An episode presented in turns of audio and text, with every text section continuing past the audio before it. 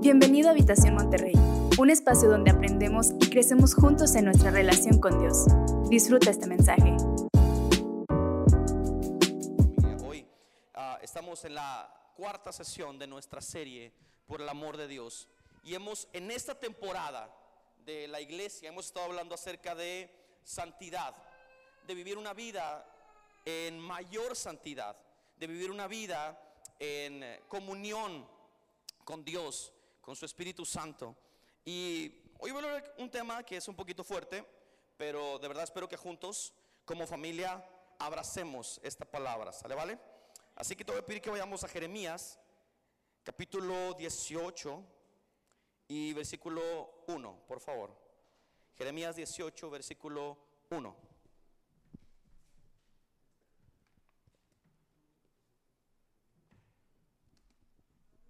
Amén. Muy bien. Vamos a leer Jeremías 18, versículo 1. ¿Es, ¿Alguien está listo para la palabra de Dios?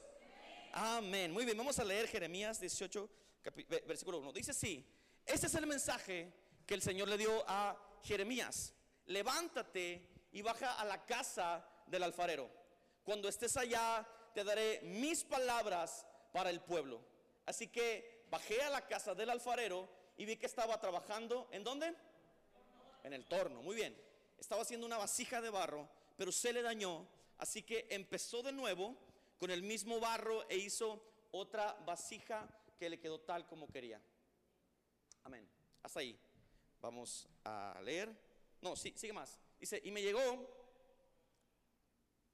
y me llegó, no me llegó, muy bien. y me llegó este mensaje del Señor, pueblo de Israel, es que no puedo yo hacer contigo lo mismo que hizo el alfarero con el barro. Ustedes, pueblo de Israel, son en mis manos como el barro en las manos del alfarero, dice el Señor. Así como está, cierra tus ojos, vamos a orar. Adiós. Padre, te damos gracias por tus misericordias, por tu amor. Gracias, Padre, porque nos das la oportunidad eh, de escudriñar tu palabra, Dios. Gracias porque podemos aprender de ella. Señor Jesús, mi vida es tierra fértil para tu palabra. Haz lo que tú quieras hacer conmigo, Dios, y permíteme echar fruto en breve. Todo esto te lo pedimos en el nombre que es sobre todo nombre, el nombre de Jesucristo. Y la iglesia dice, mm, es gran palabra. El tema de hoy, familia, se llama el camino del dolor.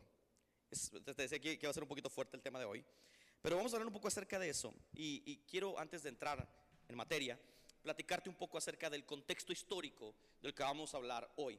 Resulta que Jeremías es uno de los profetas más importantes del Antiguo Testamento.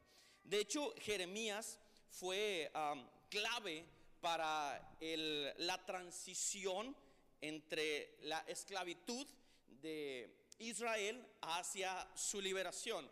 Por muchos años, Jeremías estuvo hablando acerca de que venía un tiempo de esclavitud a Israel. Les estuvo diciendo que porque se habían apartado de la ley, que porque se habían apartado de, sus preceptos, de eh, sus mandamientos, iba a venir un tiempo de esclavitud.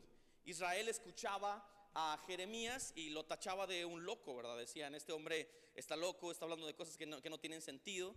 Entonces eh, seguían haciendo lo malo hasta que un día les cayó Babilonia. Y Babilonia los lleva cautivos, literalmente hay una matanza terrible en esa temporada y ah, e, empiezan a, ser esparcidas las personas que quedan en Jerusalén hacia Babilonia. Fue un tiempo muy difícil para Israel. En medio de este tiempo, Jeremías seguía teniendo un contacto increíble con Dios y Dios seguía teniendo este contacto porque quería que Jeremías fuera el vínculo correcto entre la voz de Dios, su santidad, su amor, su gloria y ellos que estaban viviendo un momento de esclavitud a causa de su comportamiento. Ahora recuerden que ellos fueron eh, llevados esclavos porque habían hecho una promesa a Dios. Ellos les habían ellos le habían prometido a Dios que si permanecían en la ley, que si permanecían eh, siguiendo la voz de Dios, Dios los iba a proteger. Pero entonces empiezan a adorar a otros dioses, empiezan a hacer sacrificios de niños como otros pueblos, empiezan a, a, hacer cosas terribles que eran abominación para Dios. Entonces, literalmente Dios los entrega en las manos de sus enemigos. Pero eso no significa que Dios los haya dejado de amar. No sé si alguien me sigue hasta aquí, familia. Dios los entrega en las manos de sus enemigos, pero eso no significa que Dios se haya desentendido de su pueblo, que ellos hayan cosechado las consecuencias de su desobediencia, no significa que el apego que Dios tenía con su pueblo había terminado.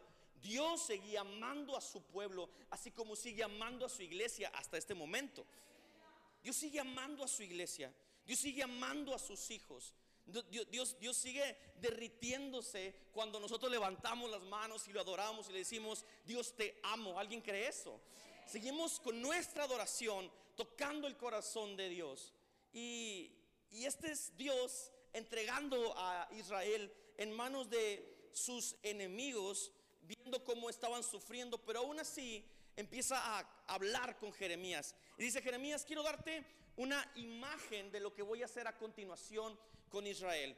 Y, y, me encanta porque Dios es tan creativo. Él siempre da imágenes visuales y, y hace analogías y metáforas para hacernos comprender su corazón. Y, y, le dice en un momento Dios a Jeremías, baja donde está el alfarero y donde está su taller, su, su torno, ¿verdad? Entonces Jeremías baja, se sienta enfrente del alfarero y empieza a ver cómo el alfarero está construyendo una obra, ¿no? Este hombre es un artesano, seguro que le sabe muy bien a su arte. Él, él ya tal vez tenía mucho tiempo de hacer lo que hacía. Y está este hombre tratando de hacer una vasija de barro, pero en un momento la vasija como que se empieza a descontrolar y el barro empieza a salir por todas partes y la forma que estaba tomando la vasija no era del agrado del alfarero, del alfarero, perdón. Y entonces agarra la vasija, la vuelve a amasar, la vuelve a meter en el torno hasta que eh, toma el, el color, toma la forma, toma el modelo que el alfarero había soñado para la vasija. Y ahí termina la visión. Y cuando termina la visión, eh, Dios le dice a Jeremías, Jeremías, yo quisiera que Israel fuera como este barro en las manos del alfarero.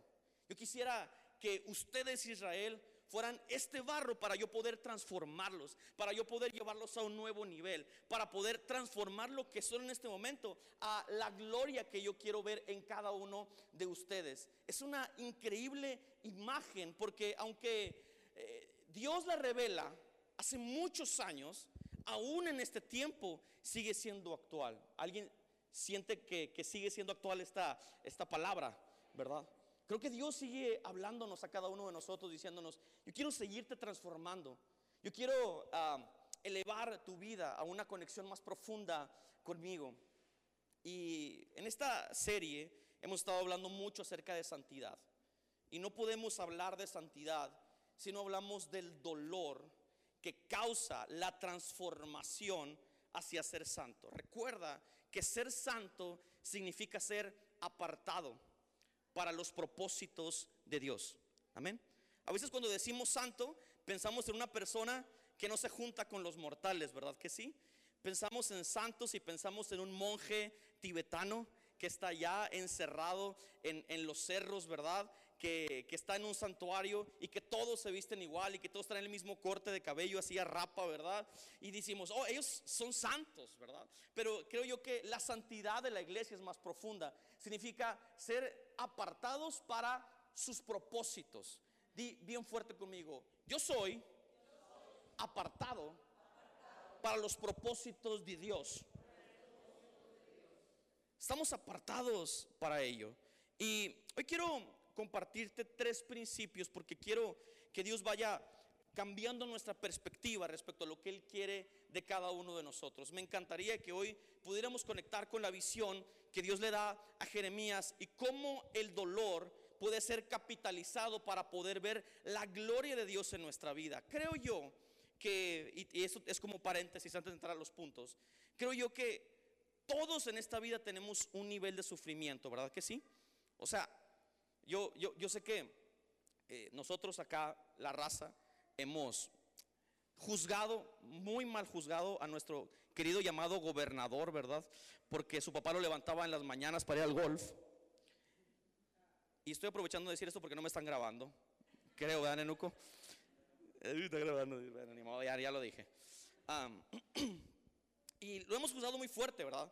Hemos juzgado muy fuerte que, que no, pues es que él desde sus privilegios y que el golf, pero créanme, él desde su perspectiva, él estaba sufriendo. Así como nosotros tenemos otro tipo de sufrimiento, ¿verdad? El sufrimiento es una transición para, para destrucción o es una transición para edificación. Pero sin proceso jamás veremos la gloria de Dios. Si queremos alcanzar el estatus que Dios está soñando para cada uno de nosotros, la relación que Él anhela para cada uno de nosotros, y queremos omitir el proceso, queremos omitir el sufrimiento, estamos perdidos. Vamos a terminar ciclados una y otra y otra vez. ¿Por qué? Porque el proceso es parte del modus operandi de nuestro Dios. A veces como iglesia nos convertimos en personas que quieren huirle al sufrimiento todo el tiempo.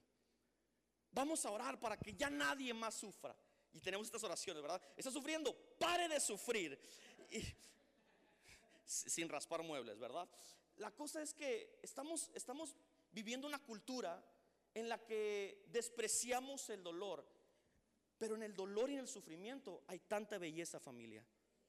En el sufrimiento hay tanta belleza. Y, y esta figura del alfarero y el barro es, una imagen increíble de lo que Dios es capaz de hacer con nosotros si permitimos que Él moldee nuestro carácter, nuestra vida. Es capaz de llevarnos desde un punto a otro extremo por completo si nos dejamos moldear. Así que hoy quiero compartirte tres principios para empezar en este camino. Y el primero es este, conoce tu, reconoce tu condición actual reconoce tu condición actual. Creo que es algo que la mayoría de nosotros batallamos, ¿verdad? Cuando los hombres nos vemos al espejo, decimos, la neta, no estoy tan gordo.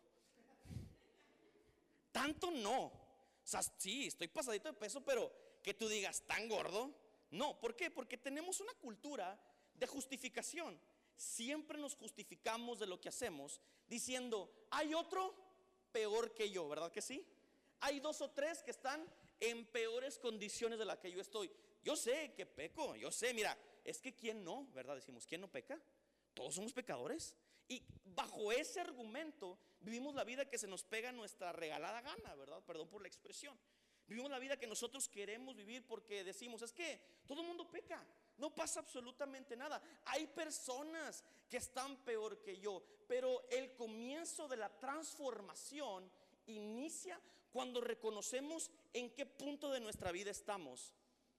Es importante que desarrollemos un lente más crítico de cómo está nuestra condición, de, de dónde estoy en este momento, cómo está mi matrimonio, cómo está mi relación con Dios, ¿Cómo están mis relaciones afectivas con la gente que no es de mi familia? Porque eso también es un gran indicador para saber en qué lugar me encuentro con Dios. ¿Conocen a personas que no socializan con absolutamente nadie que esté fuera de su círculo?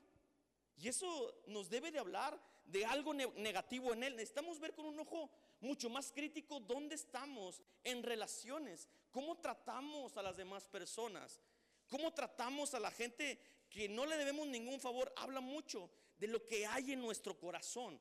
Habla demasiado del el carácter que está forjado en cada uno de nosotros. Si vivimos en una queja constante, esa debería de ser una alarma para cada uno de nosotros para decir, hay algo mal en mi vida que necesito cambiar. Señor, soy imperfecto y necesito ser transformado. Pero si voy delante de la presencia de Dios diciendo, Dios, hay peores que yo, ¿qué va a hacer Dios? ¿Qué va a hacer Dios? Pues el Señor trabaja con la voluntad de cada uno de nosotros. Y cuando reconocemos nuestra condición, entonces hay eh, la mano de Dios empieza a moverse en nosotros. El barro es una mezcla, según Google, semilíquida de agua, arena y arcilla. Yo no sabía, pero la preparación de la masa en, esta, e, en este arte eh, lleva mucho tiempo el preparar el material, porque antes de comenzar a trabajar con el barro, se necesita sacar todas las impurezas del barro. Un barro con impurezas tiende a eh, tronar, a explotar cuando lo elevan a las temperaturas que se necesitan para, poder tener eh, la vasija correcta, ¿verdad? Entonces hay muchos expertos, alfareros, que dicen que si no hay una limpieza correcta del material, cuando termina el, alfarero lo lleva al horno, ¿verdad? Para que se termine de, hacer y, se fortalezca la pieza. Si tuvo una mínima impureza, esa cosa va a explotar, ¿verdad? Va a explotar, no, no va a servir para los propósitos que el alfarero tenía. Por eso me, me encanta esta analogía, porque es justo lo que tú y yo necesitamos hacer, Señor. Esta es mi vida, esta es mi condición, esto es lo que soy. Esta es la realidad de mi familia. Esta es la realidad de mi mente. Tengo problemas en mi mente. Tengo problemas en mi actuar. Tengo problemas en mi operar. A partir de ahí, cuando nos vemos en ese espejo, Dios empieza a operar en su proceso porque empieza a limpiarnos, comienza a procesarnos. Y en medio de ese proceso empieza a hacer cosas increíbles en nuestro interior. Alguien después de un proceso complicado que ha tenido ha sido el mismo. Qué triste si hemos, nos, hemos convertido en las mismas personas, ¿verdad? Espero que después de haber vivido dos terribles años de COVID, hayamos madurado en muchos sentidos, ¿verdad que sí? Espero que hayamos evolucionado en nuestra forma de pensar, en nuestra forma de conectar con otras personas, en nuestra forma de amar a nuestra familia. Espero que este proceso que vivimos nos haya ayudado a madurar y a reconocer nuestra condición, ¿verdad? A veces el proceso te ayuda a saber en dónde estás. Uno a veces como esposo piensa que está en el mejor lugar, ¿verdad? Uno dice, no, pues todo excelente. Hasta que la esposa te confronta, ¿verdad? Hasta que empiezan algunos problemas. Y ah, cara, yo pensé que estábamos excelentes, pero el inicio del proceso comienza a limpiarte. El inicio del proceso te dice, voy a empezar a trabajar en tu vida en estas áreas. Nosotros oramos porque queremos vivir una vida en santidad.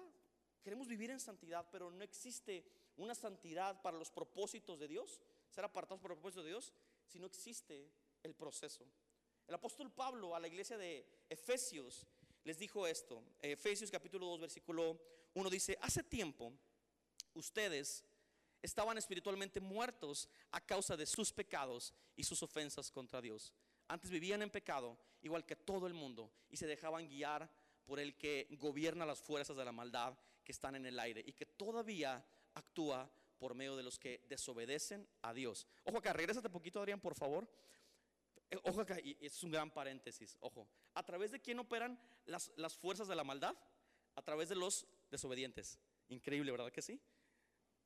Segunda, segunda parte, dice, todos nosotros vivíamos así antes nuestra, y, y, me encanta porque Pablo se acomoda también aquí, ¿no? Él dice, todos nosotros, todos nosotros vivíamos así antes. Nuestra forma de vida era complacer los deseos perversos de nuestra naturaleza carnal.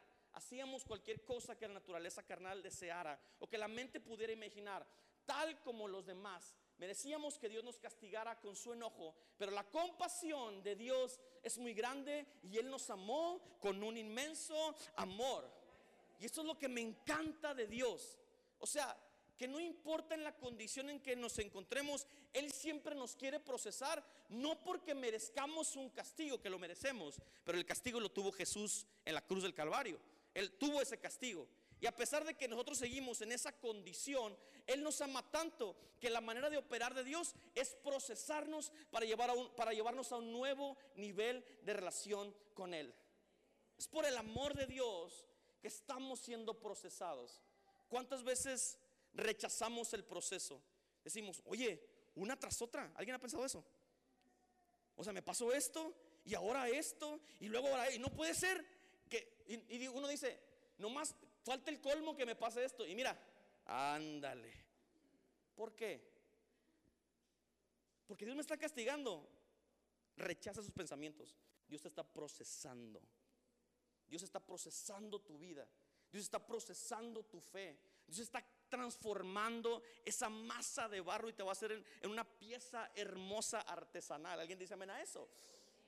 Segundo principio, déjate moldear. Déjate moldear. Vi una, un video de un, de un alfarero y está platicando un poco acerca de su proceso. Y el alfarero dice que lo más difícil de esta, de esta obra de arte, de esta artesanía, es el moldeo. El moldeo es uno de los procesos más difíciles porque sin moldeo la figura pues no puede ah, tomar la forma que el artesano quiere, que el alfarero quiere. El barro, aunque no lo creamos, tiene cierta personalidad. No tiene forma, ah, no tiene vida, el barro es inerte y la personalidad, ¿quién se la otorga? El alfarero. O sea, una, e, es increíble como una pieza de, de arena, de arcilla, revuelta con agua, eh, no tiene vida hasta que el alfarero la toma y empieza a trabajar en ella. Claro, el alfarero cuando está trabajando en la pieza está literalmente con todas sus fuerzas, con, todo lo que tiene. Seguramente que si el barro tuviera la capacidad de hablar, le diría, men, ya párale, ya párale con lo que me estás haciendo, me, está doliendo que me estés transformando. ¿Cómo se le llama cuando, cuando los objetos hablan? ¿Onomatopeyas? No. Bueno, luego les investigo cómo se llama eso, pero eh, como las películas de Disney viejitas, ¿verdad? Que las casas tienen vida y los muebles y todo. Y imagínate el barro diciéndole, bro, ya, o sea, ya me dolió mucho lo que me estás haciendo.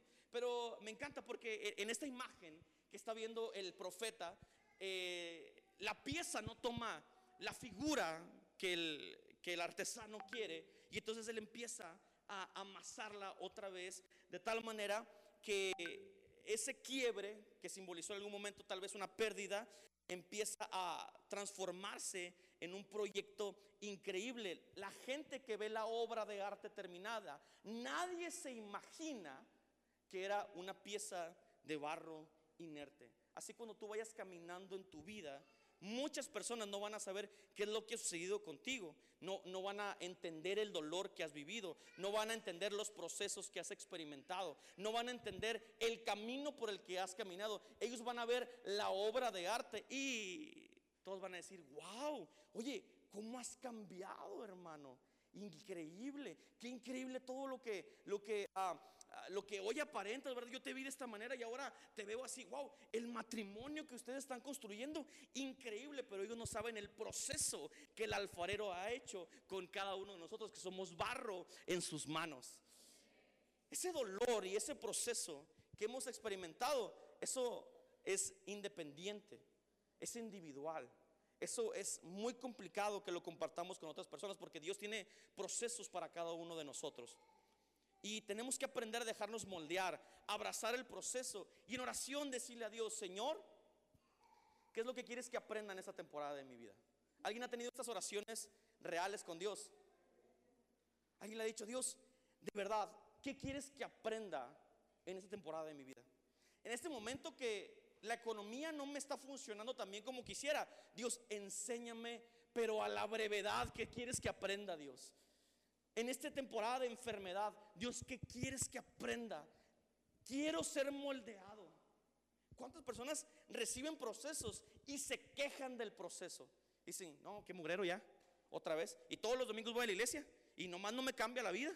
Y, estoy aquí todo el tiempo y, y, hago todo lo que me dice el pastor y hasta estoy diezmando y la vida no me cambia seguramente porque Dios sigue procesándote, sigue moldeando tu carácter. ¿A alguien le cuesta trabajo moldear su carácter? A todos. Somos parte de la obra de arte de Dios.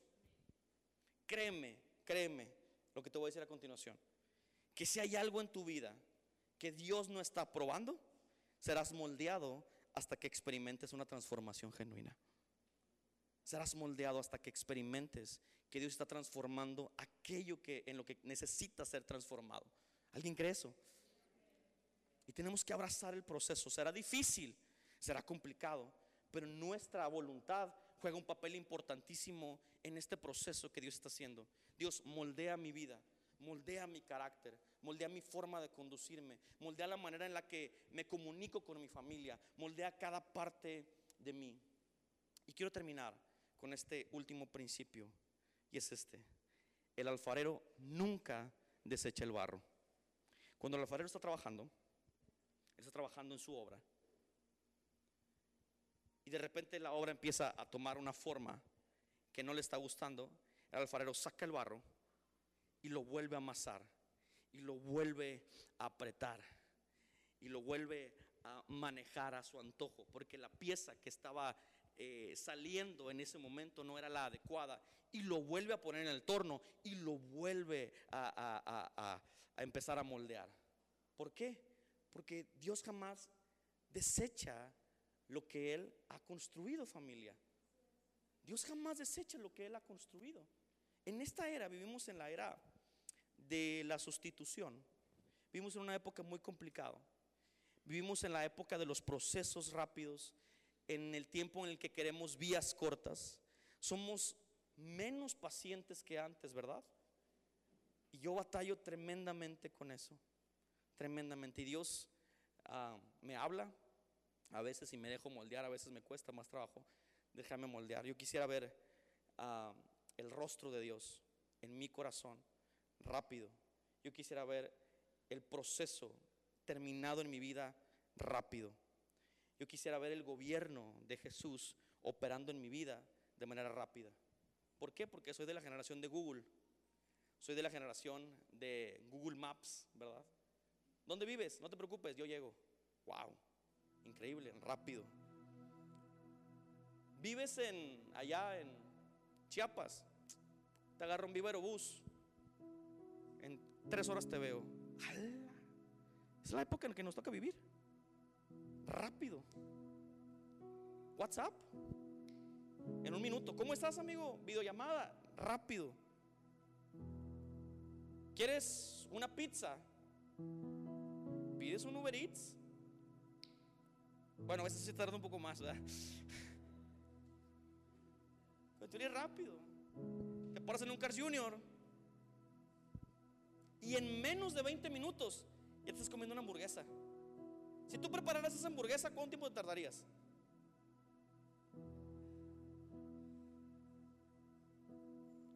¿Por qué? Porque estamos en la época de lo fugaz, de lo rápido, de lo instantáneo. Terrible, porque eso también nos hace pensar que todo es sustituible. ¿Te fijas? No nos llevamos bien con nuestra esposa o nuestra esposa y decimos, si no se arregló rápido, bye, se acabó. Y tenemos en esta era la tasa más alta de divorcio que nunca, que nunca. Tenemos abuelitos en casa y decimos, ay no, yo ya no puedo y lo vas y lo entregas a un lugar. Cuídenlo ustedes allá, yo ya. Y ahí están los abuelitos abandonados. Porque es que no se acomoda con nuestro estilo de vida rápido. ¿Te digas? Hoy más que nunca, personas no quieren tener hijos. Porque, porque eso sienten que es un freno de mano a sus proyectos y a sus propósitos. Pero si podemos aprender algo del alfarero, es que el alfarero se toma su tiempo para hacer las cosas.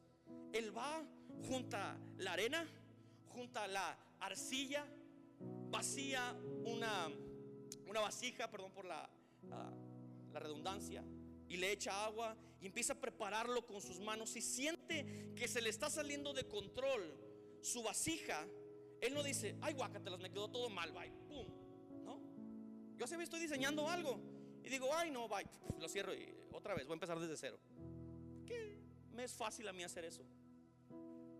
Pero el alfarero dice, no, este barro sigue sirviendo para un propósito. Entonces lo toma y lo empieza a armar. Empieza a meterle de su talento, de su trabajo, hasta que la vasija queda tal cual él lo soñó. Y es que sabes una cosa, el proceso no significa que Dios nos va a desechar.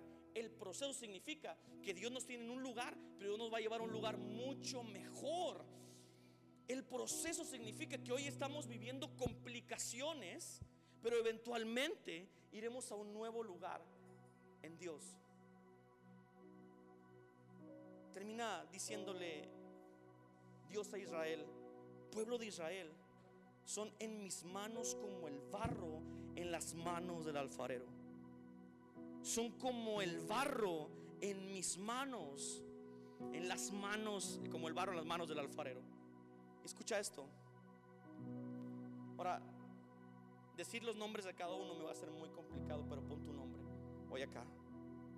Gamaliel, eres en mis manos como el barro en las manos del alfarero. Omar.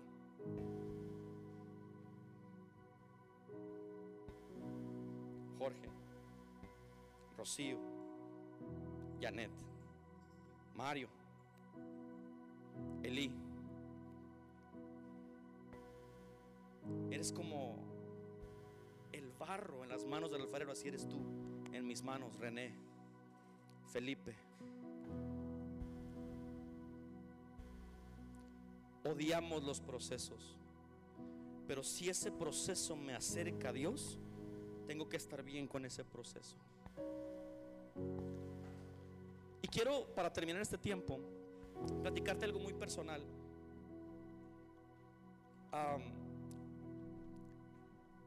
desde hace un poquito más de un año y medio, Sayuri y yo hemos estado intentando tener bebés. Y hace un año y medio no hemos tenido respuesta. Ha sido muy difícil para nosotros, mes a mes, ver que no hay resultado. Ha sido muy complicado vivir el proceso y pensar que el proceso nos está acercando a Dios. Porque sabes una cosa, hay veces que no sentimos a Dios en medio del proceso. Ha sido muy difícil para nosotros. Debí de haberte pedido permiso, perdón. Pero lo hemos intentado y no hemos visto la mano de Dios ahí. Y yo creo que si es el plan de Dios lo vamos a ver. Pero si no lo vemos, tengo que decirles que en medio del proceso descubrí las manos del alfarero. Estuve en sus manos y este proceso me acercó a su gloria. Y yo sé que tal vez en esta temporada has vivido cosas complicadas que te han impedido llegar al proceso que Dios tiene para ti. Pero déjame decirte algo, este proceso te está acercando a Dios. Este proceso te está llevando a un nuevo nivel en relación con Dios. Este proceso está transformando tu carácter. Este proceso está transformando tu vida. Abraza tu proceso y vive en el proceso. Así que te voy a pedir que te pongas de pie, por favor. Dejemos de satanizar el dolor.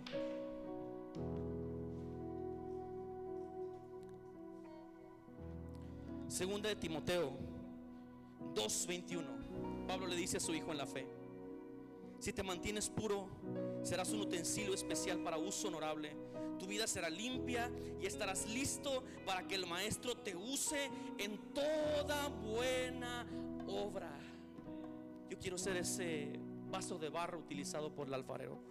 Yo quiero ser ese vaso de barro utilizado para sus propósitos. Así que pon tus manos en el aire y dile, Señor, aquí estoy. Si alguien quiere ser un vaso de barro, levanta tu mano lo más alto que puedas y dile, Señor, aquí está mi corazón, aquí está mi vida, aquí está lo que soy, mis pensamientos, mi entendimiento, transfórmame. Si alguien quiere ser procesado por el alfarero, levanta sus manos y dice, Señor, voy a abrazar el proceso, voy a vivir el proceso, voy a caminar en ese proceso.